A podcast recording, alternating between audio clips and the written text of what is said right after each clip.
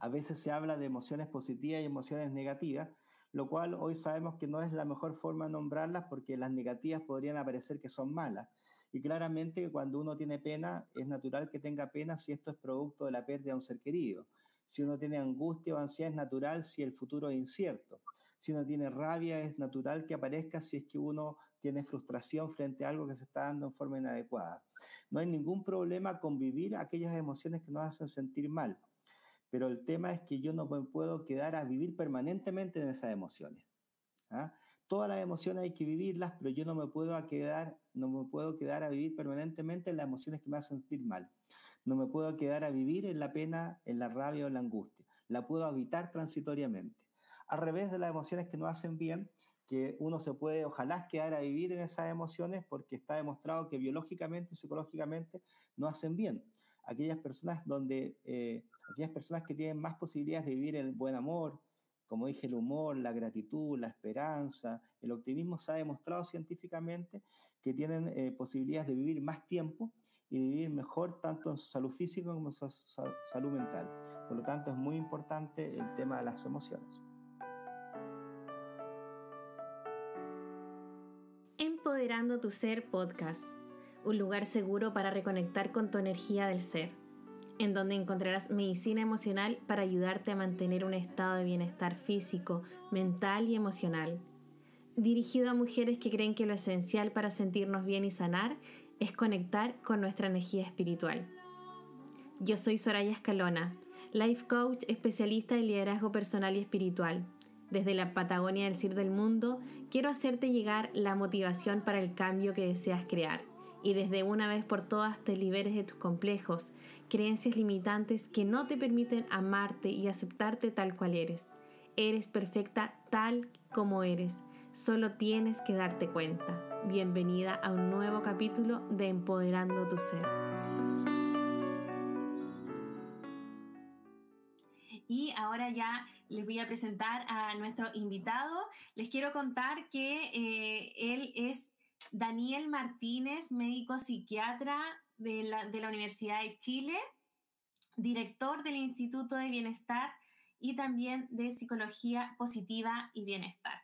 Hoy día vamos a estar hablando sobre cómo alcanzar un estado de bienestar y felicidad y para eso hoy nos acompaña el médico Daniel Martínez. Muy bienvenido, doctor. Muchas gracias por acompañarnos. Feliz miércoles. ¿Cómo se encuentra? Bien, bien. Gracias, Soraya, y también un gran saludo a todos los que nos están escuchando ahí de la región de Magallanes, de Punta Arenas, por venir y de otras partes de Chile.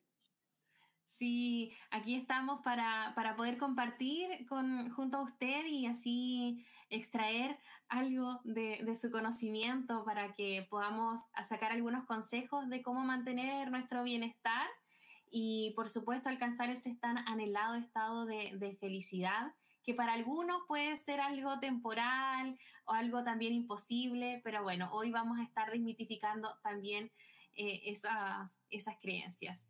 Quiero preguntarle primero que todo cómo ha sido para usted este tiempo, estos últimos dos años en que hemos estado con tantos cambios, eh, principalmente en el área de, la salud y ahora enfocándonos también en toda la repercusión que ha tenido a, nivel de la salud mental. A ver, para mí yo creo que como para muchos ha sido un tiempo de, de cambios, de incertidumbres, de nuevos tiempos y en ese aspecto de, momentos a veces difíciles, pero también de momentos buenos. Yo que trabajo fundamentalmente lo que es bienestar y felicidad y que por lo tanto me rodeo de redes que están trabajando estas temáticas, eh, hemos eh, buscado la forma de apoyarnos, de ayudarnos y eso es uno de los grandes temas de los tiempos actuales, una de las cosas que genera bienestar justamente es estar bien acompañado, tener relaciones positivas. Por lo tanto, eh, más allá de las dificultades que todos hemos vivido, en lo particular ha sido un tiempo de, mm, de cambios, y, pero también de esperanza, de esperanza de que en el fondo estos momentos difíciles van a pasar y que también pueden venir cosas mejores. ¿ah? El mundo tiene una necesidad de cambiar y ojalá que estemos todos a la altura de poder ayudar a ese cambio. Claro, a usted, eh, profesionales también de la salud, les toca acompañarlos desde un área también eh, sostener a muchas personas porque no todos se encuentran con las herramientas para poder asumir estos cambios. Y mm, antes de, de salir al aire, usted nos comentaba sobre la cantidad de pacientes que atienden el día y bueno, me imagino que también van marcando esta pauta de, de, de, cuáles son esos estados muchas veces de estrés, de ansiedad, de angustia por, por lo que hemos estado viviendo. Algunas personas también han perdido seres queridos, nos hemos enfrentado a situaciones de, de vivir duelos bastante diferentes y de alguna u otra forma también repercuten en, en este estado de, de, bienestar que no siempre es tan fácil de alcanzar. Sí, de, de, alguna forma en este tiempo todos hemos tenido alguna pérdida. Obviamente que de las pérdidas más dolorosas son las pérdidas de seres queridos, pero algunos han perdido la pega, han perdido eh, una forma de vivir, eh, a veces han perdido la posibilidad justamente de contactarse regularmente con la familia por los periodos de cuarentena. Entonces estamos viviendo un periodo de pérdidas y por lo tanto eh, hay personas que, que, eso le ha provocado mucho dolor y hay que aprender justamente a, a, a ver cómo poder salir fortalecido de estas pérdidas. Se dice que cuando alguien está sometido a situaciones de estrés o alguna situación traumática, puede hacer lo que se, se denomina un estrés postraumático, o sea, una herida que queda como permanentemente abierta. Pero también cuando uno se enfrenta a una crisis y la logra resolver positivamente, puede hacer lo contrario, que es un florecimiento postraumático. ¿Qué significa eso? Que cuando uno más o menos dice algo así como que, chuta, ojalá que no haya pasado esto, pero ya que pasó, qué bueno que lo pude enfrentar y salí fortalecido, crecí después de eso. Entonces, eh, ojalá que para muchos sea momentos que posterior a estas crisis puedan hacer florecimientos personales, florecimientos postraumáticos frente a las situaciones que han estado viviendo. Qué lindo ese, ese concepto de, de florecer, porque claramente al enfrentarnos a una situación de cambio tenemos esas dos opciones, o fortalecernos o debilitarnos y, y no encontrar a veces salida. Y para eso estamos las personas que, que podemos hacer este acompañamiento, ayudar a, a, poder ver las cosas desde un punto de vista diferente e ir rescatando esos aspectos de, de crecimiento, esas situaciones de mejora, a lo mejor eh, esas adaptaciones en esta nueva vida, pero siempre viéndolo desde que en todo hay dos caras, algo positivo y, y algo, bueno, negativo, pero que siempre tenemos la opción de poder transformar. Yo, creo que ese una, hay una serie de elementos que vamos a ir a lo mejor conversando y se van a ir, van a ir saliendo en, en, en, este diálogo de cuáles son las cosas que nos hacen bien para tener una buena salud mental. Y una es la que tú dices, que tiene que ver con que uno tiene que asumir que la vida tiene cosas buenas y cosas malas. ¿ah? Eh, ahora, hay que poner un foco más grande en mirar y en, de alguna forma, ser consciente y promover las cosas buenas que uno puede tener en la vida pero no hay que negar lo malo, porque lo, negalo, lo malo también ocurre y también es parte de la vida de muchas personas. Eh, pero también, eh, eh, independiente que estén pasando cosas malas, siempre nos están pasando cosas buenas. ¿ah? Eh, algunas que a veces son tan cotidianas que uno las ha invisibilizado, porque a veces uno pone justamente el ojo en las grandes cosas, pero la vida está construida de pequeñas eh, cosas que ocurren todos los días y que muchas veces son mejores de lo que uno cree porque uno las ha dejado de ver. Pero obviamente que uno esté sanito cuando lo puede estar, que uno tenga posibilidad de tener eh, la posibilidad de, de, de, comer, de tener sus su, su necesidades básicas a veces resueltas, o comerse algo rico, o encontrarse con un ser querido, recibir un abrazo, eh, recibir una muestra de cariño, eh, poder disfrutar de la naturaleza, son cosas que están todos los días ahí, a veces, la gran mayoría de las veces están ahí, y uno las ha invisibilizado. Y esas cosas obviamente son las cosas que hacen que la vida merezca ser vivida, que la vida sea en sí maravillosa. Claro, eso es lo que nos permite, cuando las vemos, las reconocemos, también nos lleva a vivir un estado de, de agradecimiento, de gratitud de poder eh, tener y, y, poder ir recibiendo esos regalos que cuando estamos como en, en procesos o, o, muy enfocados en lo que no está funcionando, en lo que eh, no estamos viendo, y nos perdemos de, de este presente, que es donde está ocurriendo, eh, eh, donde están esas bendiciones. Como usted decía, el poder levantarnos, el poder a lo mejor darnos una ducha caliente y, y poder comenzar nuestro día con las necesidades básicas cubiertas, es un estado que ojalá no fuera tan invisibilizado, pero la, la mente tiende como a, a entretenerse eh, de alguna forma en los problemas más que disfrutar. ¿Por qué nos pasa tanto eso? Porque en general, eh, por un lado, eh, esto es parte también de los medios de comunicación, de, algo que se sabe desde lo que es el neuromarketing, que cuando uno se contacta con cosas negativas, uno se impacta. ¿ah? Es por eso que los noticiarios comienzan muchas veces con noticias negativas, porque uno se impacta y cuando se impacta se queda pegado y cuando se queda pegado no cambia de canal.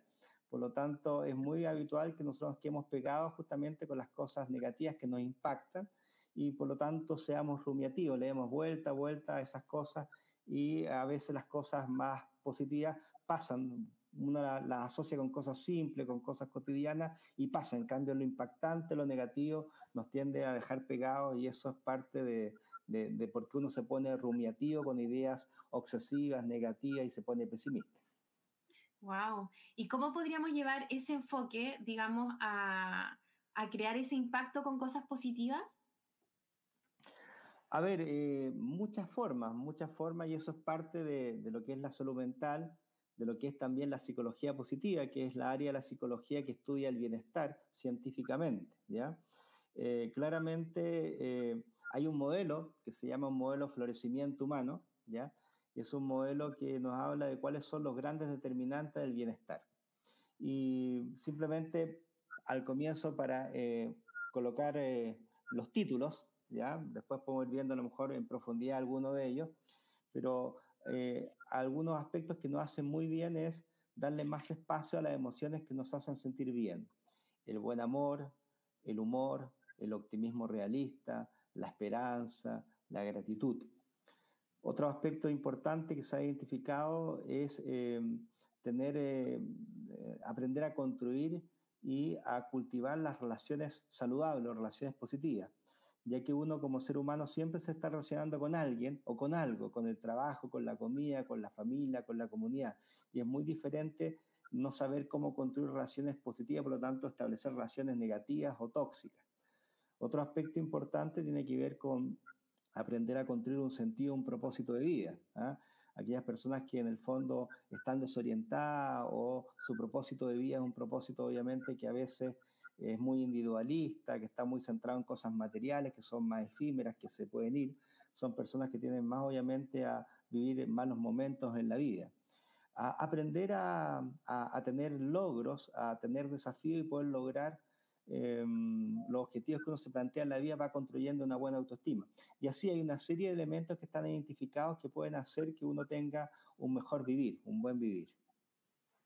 Qué bonito y, y que em, qué importante es que podamos tener espacios donde podamos aprender esas formas de vivir la vida de bienestar, porque como usted decía, estamos bombardeados de información que busca impactarnos y que nos lleva a estar como muy en el lado pesimista, eh, también o fatalista, y todo eso genera mucho estrés. Otra de las cosas que, que usted mencionó es darle espacio a esas emociones, a sentir esos lados, esos eh, eh, episodios emocionales, porque no nos gusta mucho sentir.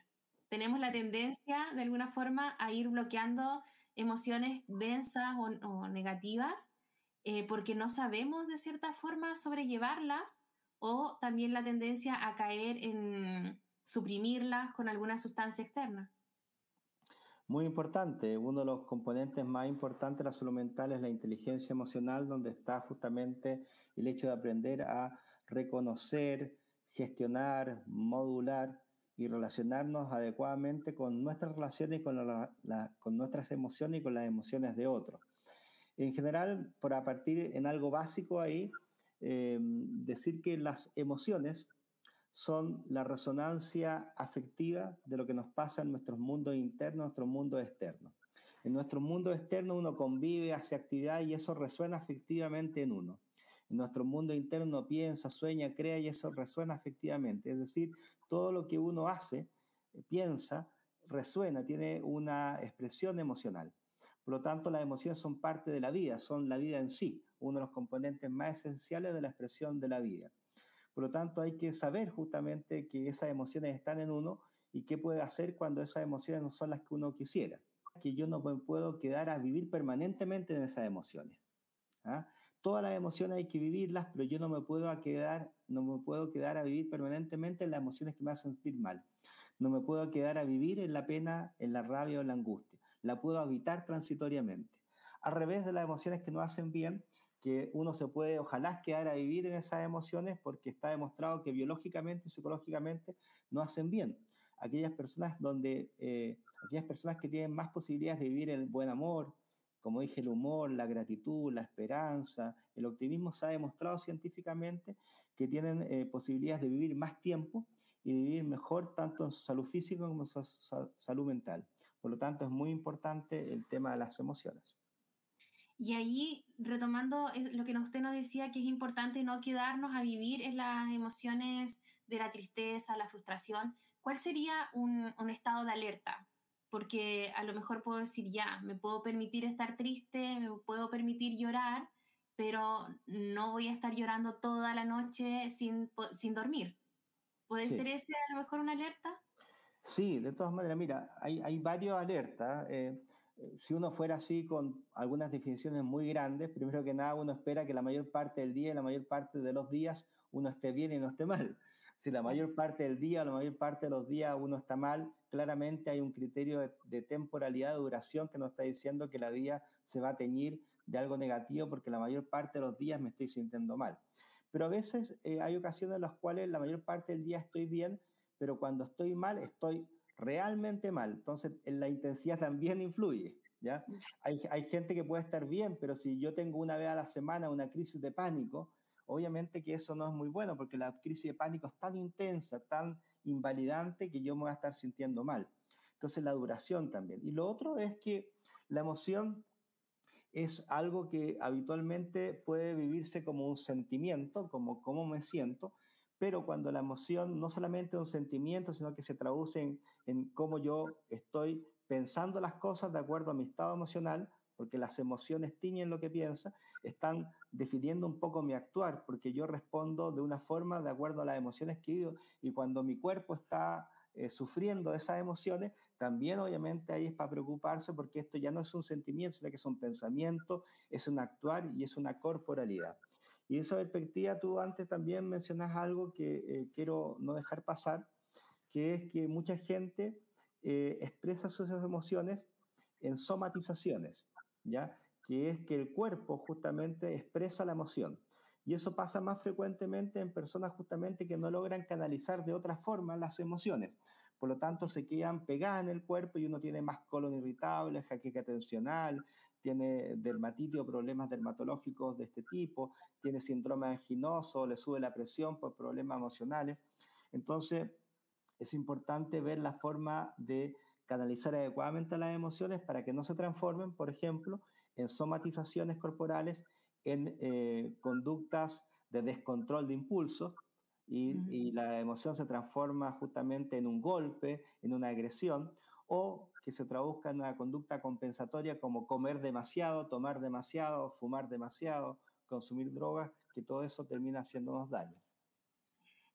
Aquí ya continuamos y tenemos una pregunta de una auditora que nos está haciendo llegar a través del canal de YouTube.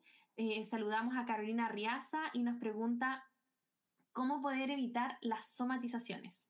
Veníamos hablando un poquito de eso y aquí nos dejan un saludito. Muchas gracias, me dice que interesante tema. Carolina, mira, lo, primero, eh, gracias por la pregunta. Eh, lo primero que hay que saber es que las emociones siempre se expresan corporalmente, ¿ya? Cuando uno habla de una somatización es porque la expresión eh, es demasiado intensa, prolongada y provoca un dolor más o menos permanente que tiende a repetirse. Es una somatización, ¿ya? Porque por el otro lado es natural que si yo me pongo ansioso frente a alguna situación de la vida, me lata un poquito más fuerte el corazón pero no es común, obviamente, que esto me eh, aparezca en cualquier momento o que esto sea tan fuerte que, que lo viva como una arritmia, como que, o más que una arritmia, lo viva como una taquicardia, como que está eh, desbordándose el corazón y no lo puedo manejar. Por lo tanto, de eso estamos hablando fundamentalmente en las somatizaciones. Lo más importante es que eh, si, si uno lo pudiera representar con algo muy concreto para que la gente lo entienda, es, por ejemplo, si yo estoy tenso, es natural que los músculos se me contraigan, ¿sí?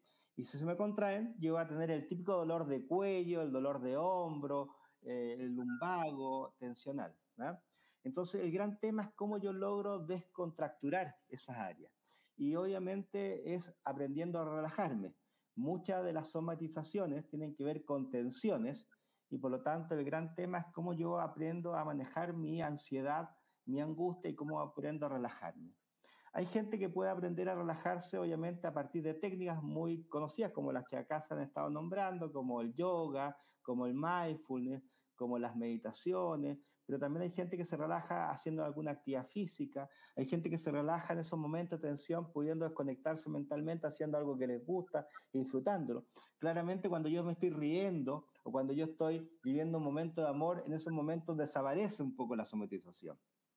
La somatización aparece más frecuentemente cuando yo estoy ensimismado en mis pensamientos y esos pensamientos son negativos, angustia, por lo tanto, también todas aquellas cosas que me llevan a desconectarme mentalmente me van a ayudar a que esa somatización disminuya. Uno puede ir a cosas tan simples como cantar, como bailar, eh, todo lo que te haga disfrutar o todo lo que te lleva a relajarte va a llevar a que la tensión disminuya en diferentes partes del cuerpo y vaya desapareciendo la somatización. Excelente, hay varios tips. Bueno, eh, principalmente es importante que aprendamos a reconocer o tener ahí un, un, kit a mano de ciertas cosas que nos gusten y que vayamos identificando que nos ayudan a relajarnos. O por ejemplo, usted decía el hacer cosas que nos gusten o hacer deporte, meditar, son algunas más conocidas. Miren, nosotros hemos tenido con, con el equipo eh, que dirijo en, el Instituto del Bienestar, en Somos Polen y, y en otra institución que se llama Mi Salud, hemos tenido la suerte de eh, capacitar eh, a más de 40 eh, servicios de salud del país en, temas de salud mental y en especial en la instalación de un botiquín del bienestar. Y el botiquín del bienestar es lo que usted dice que es ser consciente y por lo tanto tener a mano y utilizar herramientas prácticas que te puedan ayudar a estar bien. ¿Y cuáles son las herramientas que te pueden ayudar a estar bien? Aquellas que te ayudan a relajarte, aquellas que te ayudan a desconectarte saludablemente, aquellas que te ayudan a generar emociones que te hacen sentir bien, las que te ayudan a colocar nuevamente el tema del sentido y el propósito de vida y por último, todas aquellas que te ayudan a promover tu fortaleza y tus capacidades de desarrollo. Cualquier actividad que vaya en esa línea te va a ayudar a estar mejor y en la medida que están mejor van a ir desapareciendo estas diferentes molestias y una de esas son las somatizaciones. Pero específicamente en el ámbito de las somatizaciones es muy importante todo lo que te ayuda a relajarte o todo lo que te provoque gratificación. Excelente. Entonces ahí agradecemos a Carolina por su pregunta porque también nos abrió ahí un, un nuevo espacio. Y mm, bien, ahí nos agradece. Gracias también a ti, Carolina. Em, bueno, continuando, estábamos hablando en, entre medio de la, de la, pausa de los libros que usted ha, escrito, ha sido autor y que también entregan estas, estas herramientas. Nos hablaba de cómo evitar relaciones eh, riesgosas, eh, expertos y también nos hablaba del libro de las adicciones si quiere refrescar un poquito eso para la gente que nos está escuchando por la frecuencia FM. Sí, mire, la, la verdad es que eh, yo soy editor de algunos libros y usted nombró dos ahí que son algunos libros un poquito más académicos, esos dos. Uno se llama La felicidad, evidencia y experiencias para cambiar nuestro mundo, que es una revisión eh, chilena y mundial con diferentes autores que hicimos de, cuáles son los elementos que pueden ayudar a plantearse un modelo de desarrollo hacia el bienestar y cómo trabajar esto en temas como la salud mental, la economía, el desarrollo comunitario, etc. Y el segundo que hicimos en la Católica, de hasta, eh, hasta cuando hablamos de droga, es un libro que le puede ayudar a personas que tienen problemas de adicciones eh, con las drogas, con el alcohol o con la comida. Es un libro que uno lo puede obtener por internet y que lo venden también en la Universidad Católica. Pero yendo a una cosa más práctica, yo recomendaría dos cosas eh, por mi lado. Eh, si uno se mete a la Sociedad de Pediatría de Chile, hay un, hay, la revista de ellos se llama Estetoscopio y hay un número dedicado a psicología positiva, que es psicología del bienestar, que son como siete páginas donde yo justamente fui hablando de cómo trabajar el tema del bienestar eh, en el ámbito de, los niños, los adolescentes y de la familia. y eso es algo que le puede servir a todos de, reflexión y herramienta, estetoscopio, la, revista virtual de la Sociedad de Pediatría, y también eh, dos sitios web donde hay siempre información en esta línea, que es el, sitio web del Instituto del Bienestar, que es un instituto que trabaja esto, institutodelbienestar.cl, como de la Fundación Somos Polen, que trabaja el tema del bienestar y salud mental a partir del arte, que es eh, eh. Son dos sitios web donde siempre está apareciendo información práctica o eh, lugares o experiencias donde uno puede trabajar su bienestar. Excelente, ahora sí voy, voy uniendo porque yo había visto en sus redes sociales que aparecen estas instituciones, pero bueno, ahora usted nos está aclarando más a qué se dedican cada, cada una de ellas. Y ahí también tenemos el, el, material y el contenido a la mano de la, de la comunidad para poder ir interiorizándose más obteniendo estas herramientas para poder aplicar la psicología positiva en nuestras vidas y generar este, este nivel de bienestar, porque de la forma en la que usted lo expresa, podemos entender de que es mucho más fácil de lo que a lo mejor podemos pensar. Eh, se trata mucho de, de conciencia y compromiso con uno para ir comprendiendo las emociones, ir gestionándolas y por supuesto tener este botiquín que nos ayude en, en todos estos momentos y que sea como más a diario, encuentro yo, porque a veces solo nos acordamos de lo que nos hace bien cuando estamos en, en, alguna crisis, pero son cosas que podemos ir cultivando a diario para ir sumando esa cuota de bienestar día a día. Como usted lo dice, Soraya, eso es lo principal. Eh, las cosas que no hacen bien están más cerca de lo que uno cree están en uno, están en, lo inmediato, en los vínculos, en, las cosas que uno puede eh, hacer y hace todos los días. Eh, pero también obviamente eh, esto hay que cultivarlo. ¿ah? en general, aquello que uno no hace regularmente se atrofia, se pierde o uno lo invisibiliza. Aquello que obviamente uno instala en la vida va teniendo la vida de ese color y por lo tanto instalar eh, herramientas o instalar acciones que nos hagan bien, que hablen de nuestro autocuidado, eh, nos ayuda justamente a que nuestro día a día esté teñido de ese color.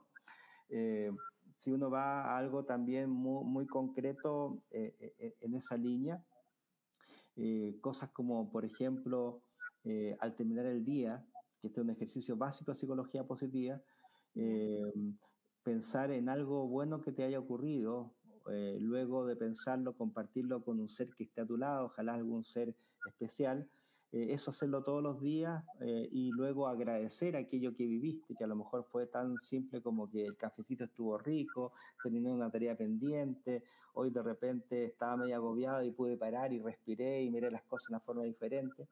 Cuando tú logras al tener el día hacer esa reflexión, de que viviste momentos buenos y luego los agradeces y lo instalas todos los días, se ha visto científicamente por diferentes estudios que eso va creando bienestar en ti y también va creando una imagen de que todos los días en tu vida ocurren cosas positivas y que por lo tanto el mundo es un mundo que merece ser vivido. Entonces cosas tan concretas como esa ayudan muchísimo al bienestar de las personas, pero es muy importante instalarlas, ojalá lo más regularmente posible en la vida de uno. Qué buena práctica y también me parece que es importante porque se puede compartir con los niños para poder ir transmitiendo estos mensajes, ir cultivando eh, esta eh, rutina de, gratitud, de enfoque en las cosas positivas para, para que se vaya haciendo un hábito tanto en nosotros y poder compartirlo, porque como nos decía, es bueno transmitírselo a otras personas no solamente lo estamos cultivando en uno, sino que el otro al escucharnos también va, y va a invitarlo a hacer esa reflexión. De todas maneras, hay que saber que no solamente el coronavirus se contagia, sino que también se contagian las emociones. Y uno puede contagiar emociones negativas y ahí puede aparecer justamente temas tan graves como el bullying, pero también puede contagiar emociones positivas. Una cosa importante cuando uno es consciente de esto es que uno se da cuenta que uno es corresponsable de los climas emocionales que cohabita. Uno siempre es parte de un clima emocional de una familia, de un trabajo, y uno está aportando energéticamente positiva o negativamente. Por lo tanto, es muy importante ya que uno siempre va a estar contagiando, transmitiendo y propagando una energía emocional y esa puede ser positiva o negativa. Eh, de esa perspectiva es muy importante ser consciente de lo que uno puede aportar y la medida que uno aporta al mundo esas energías también las recibe. Y eso es lo que es la reciprocidad, que obviamente vivir en mundos donde uno siempre está energéticamente dando y recibiendo. Sí, y también nos saca un poquito del lugar de víctimas y nos pone en el lugar de responsables de que nosotros también somos los creadores de ese ambiente. Por ahí tendemos a culpar a otro de, de lo que está sucediendo, pero si estamos físicamente presentes también estamos aportando eh, energéticamente a esta situación, ya sea para resolverla o para, en algunos casos, agravarla. De todas maneras, sin lugar a dudas que las condiciones externas, eh, socio eh, sociales que uno vive o lo que a uno le puede provocar un otro siempre es importante, pero en última instancia la responsabilidad de muchas de las cosas que uno hace depende de uno, tanto no lo que a uno le ocurre, sino cómo yo lo manejo, ¿ah? Que, que, es como la diferencia entre tener, entre, entre tener dolor y tener sufrimiento. Todos podemos tener dolor, pero yo elijo cuánto sufro frente a ese dolor o no. Entonces el dolor es algo biológico, que es natural, pero el sufrimiento es algo más psicológico de cómo yo interpreto ese dolor. Yo lo puedo interpretar como esto es un castigo, es, lo, es algo que nunca va a pasar, que esto habla mal del mundo, yo lo puedo interpretar como algo que me pasó, pero yo no quiero vivir desde el dolor, quiero vivir desde, otro, desde otra emocionalidad y no sufrir. Qué, bonita reflexión ahí con respecto al, sufrimiento y al también lo mismo, no quedarnos tanto tiempo en esos estados de, dolor y aprender a transitarlos? Fundamentalmente eh, les recomiendo dos instituciones que eh, pueden estar entregándoles eh, algunas herramientas, también textos o, o, actividades donde se trabaja el bienestar, la salud mental. Uno es el Instituto del Bienestar, que es un instituto que trabaja herramientas para el bienestar personal y colectivo, tanto en lo que es desarrollo personal, educacional o laboral.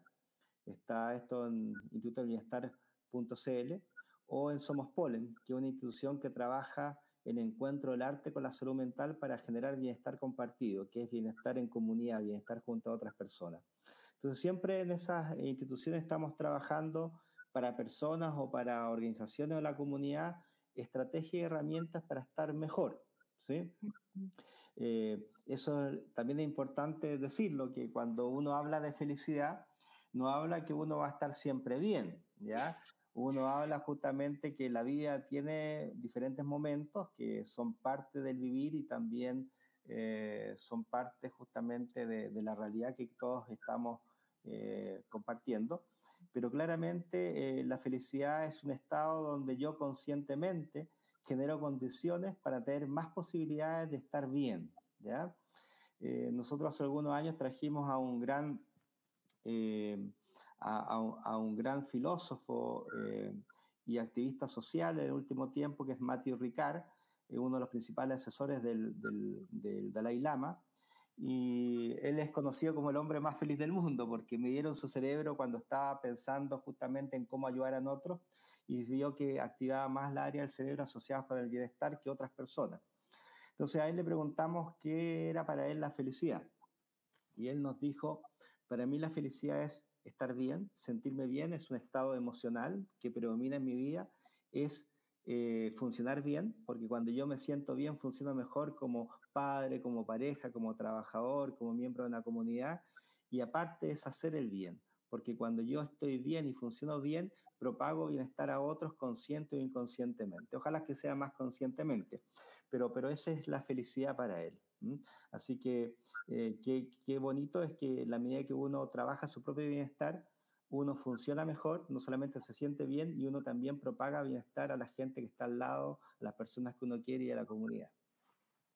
Entonces pasa a ser también una, una responsabilidad para, para cada uno, porque siempre podemos tener la oportunidad de ser un ejemplo para otros y, de ir sembrando esas semillas para despertar a otras personas y invitarlas o incentivarlas a que vayan buscando esta nueva forma de vida que por ahí, si a lo mejor desde pequeños no nos enseñaron, sí podemos, como todo, aprender y, poder seguir gestionando nuestra vida y cultivándola, alcanzando esos lugares o esos estados de, de felicidad. Qué lindo porque también nos lleva a construir un mundo mejor, un mundo con más paz y con más bienestar. De todas maneras, eh, eh, está muy demostrado que el bienestar, eh, uno puede aprender a trabajar su bienestar y puede aprender a ser más feliz. como todo aprendizaje en la vida requiere justamente una motivación y una constancia, pero qué bueno que dependa en gran parte de uno justamente el poder estar bien, independiente de las condiciones sociales que obviamente igual influyen. Y, y lo otro es tener esta perspectiva de que eh, siempre hay un mejor mundo posible. Eh, y en la medida que uno está bien, también le está demostrando a las demás personas que hay un mejor mundo posible, que las personas podemos estar bien, que las personas podemos responsablemente apoyar a otras personas y generar comunidad. Por lo tanto, es algo que, que es muy bueno. ¿ah? Como tú dices, eh, uno puede con el ejemplo propagar justamente la, la, la idea y la realidad de que hay mejores mundos posibles. Sí, maravilloso.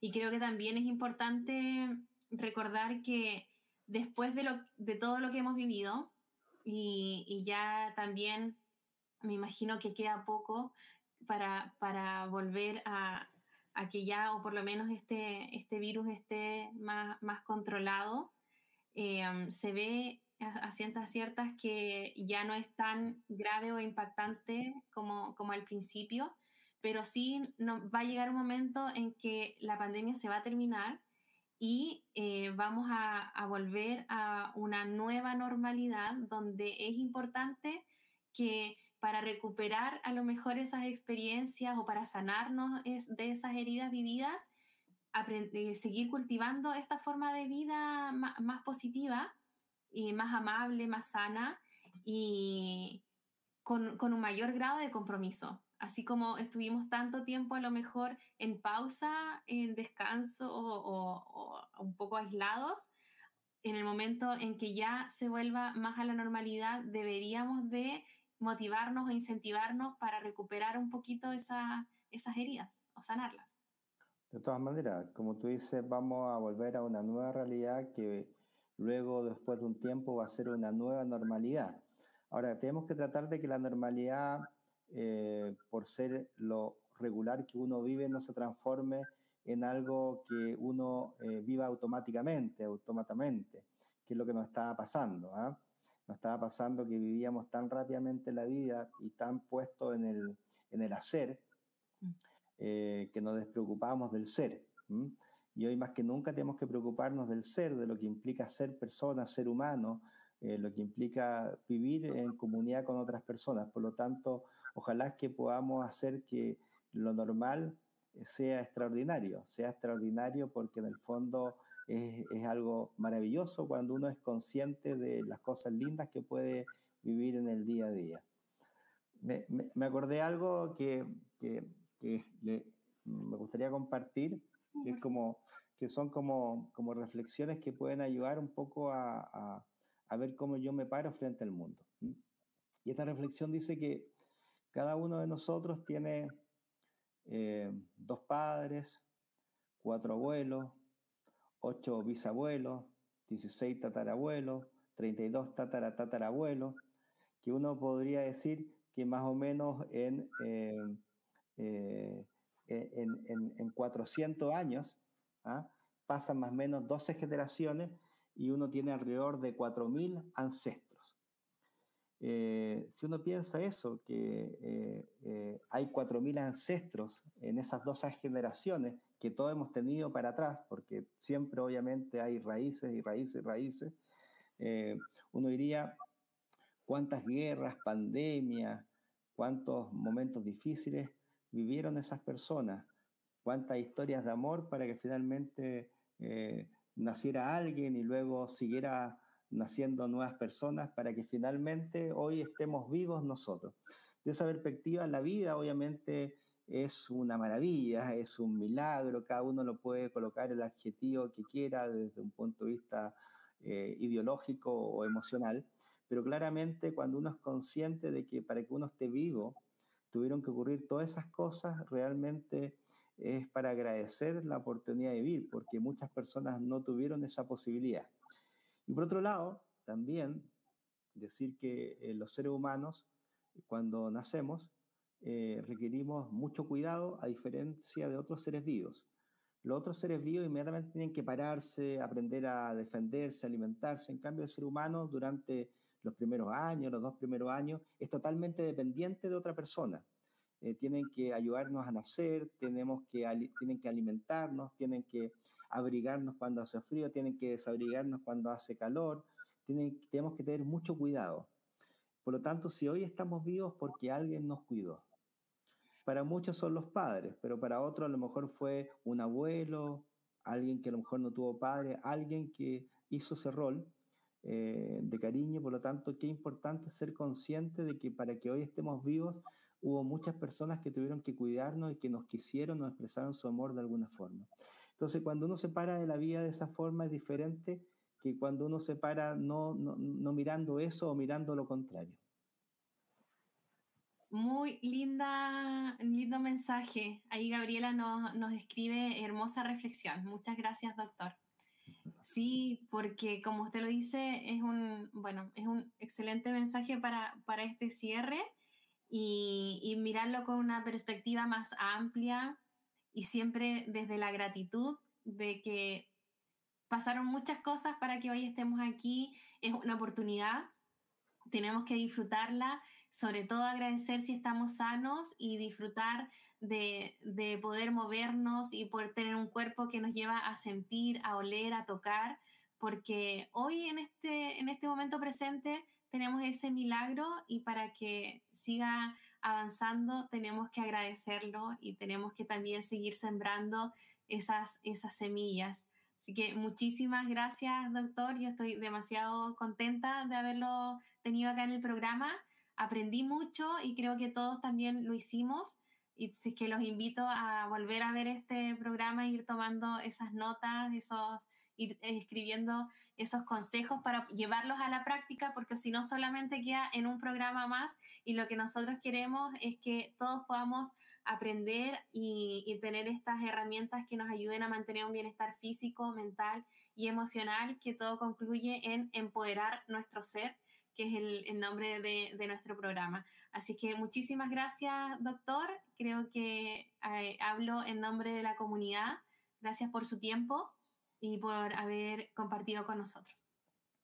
Gracias por ahí el último comentario, Gabriela, a ti, Soraya, por la invitación y felicitarles, felicitarles porque obviamente hoy más que nunca eh, se necesita que existan programas. Hay tantos programas que hablan de temas políticos, económicos, que son importantes, pero deberían haber, igual una cantidad de programas importantes de autocuidado, de salud mental, de bienestar, de ver cómo eh, generar comunidades saludables, de cómo construir eh, vínculos y relaciones positivas. Así que felicitaciones por lo que ustedes están haciendo. Muchísimas, muchísimas gracias. Bueno, esperamos tenerlo en una próxima oportunidad y que tenga una excelente tarde, una excelente semana. Ahí ya les dejamos a todos los datos para que puedan seguir al doctor, ir a buscar toda la información ahí que nos entregó. Y ahí vuelven a aparecer en pantalla el nombre de eh, la página web del Instituto de Bienestar, www.institutodelbienestar.cl y también el Instagram arroba Fundación Somos Polen. Ahí tienen eh, ambos canales para seguir nutriéndonos. Muchas gracias, doctor. Y yo también me voy despidiendo. Los dejo invitados para que se sumen el próximo miércoles a las 17 horas a través de Medional Radio. Les cuento que vamos a tener de invitada a Fabiola Cuevas. Ella es tarotista y vamos a estar hablando sobre las canalizaciones. Así es que si quieren aprender sobre ese tema, los invito a que se conecten junto a nosotros el miércoles próximo a las 17 horas en Medional Radio. Tengan una excelente tarde.